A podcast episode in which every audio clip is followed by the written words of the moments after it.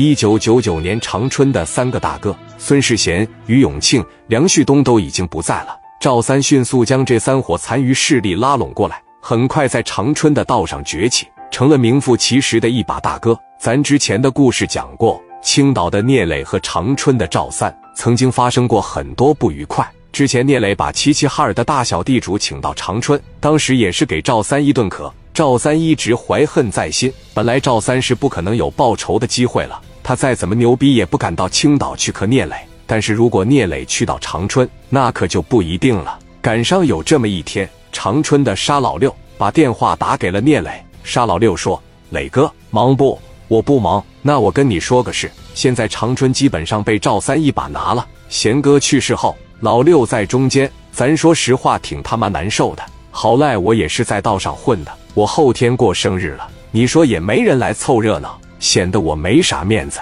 这帮人现在都舔赵三去了。社会人过生日，流行人多热闹，来的人越多，来的人地位越高，显得我才有面子。后天你要是不忙的话，过来热闹热闹吧，咱喝点酒叙叙旧，也算是捧老六一手。聂磊一琢磨，人家老六亲自把电话打给你了，不能给脸不要脸啊。虽说刚从云南回来，这就又得上吉林长春，但是没办法。人家老六对咱绝对够用，有事的时候人家也是真上了。上回跟赵三打架的时候，老六可是冲在最前边了。聂磊当时就说了：“行，兄弟，咱后天在哪个酒店呢？咱就上那个碧海云天呗。碧海云天，行，后天见。好嘞，兄弟。”电话啪着一撂下，聂磊当时一琢磨：后天中午就过生日了，咱今天晚上就出发吧。明天到了休息休息。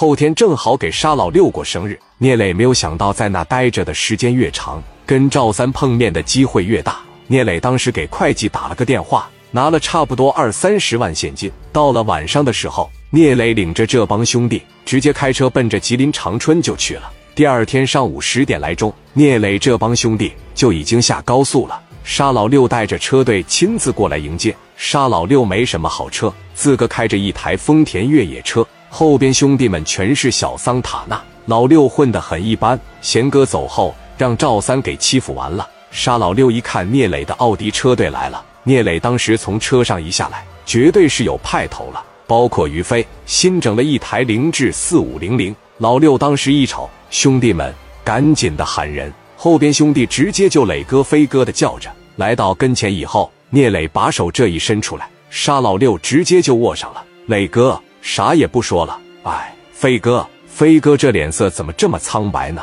咋回事？飞哥，于飞前一段时间不是住院了吗？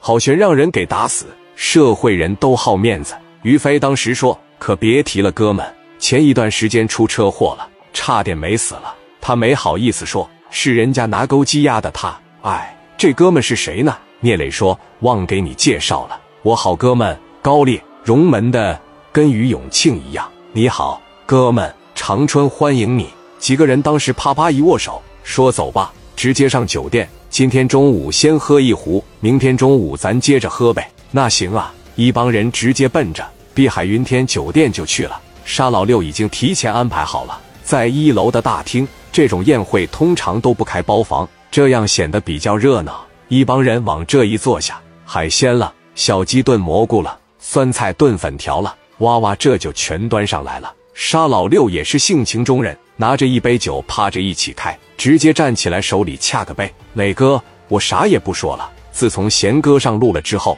我认可的人不多，你聂磊绝对算一个。我给你打电话也是抱着试试看的心态，没想到你真能来啊！你来绝对是捧我沙老六了。磊哥，说实话，咱现在他妈挺难的。赵三现在领着这帮狗杂碎，霍霍的天翻地覆啊，正在这说着呢。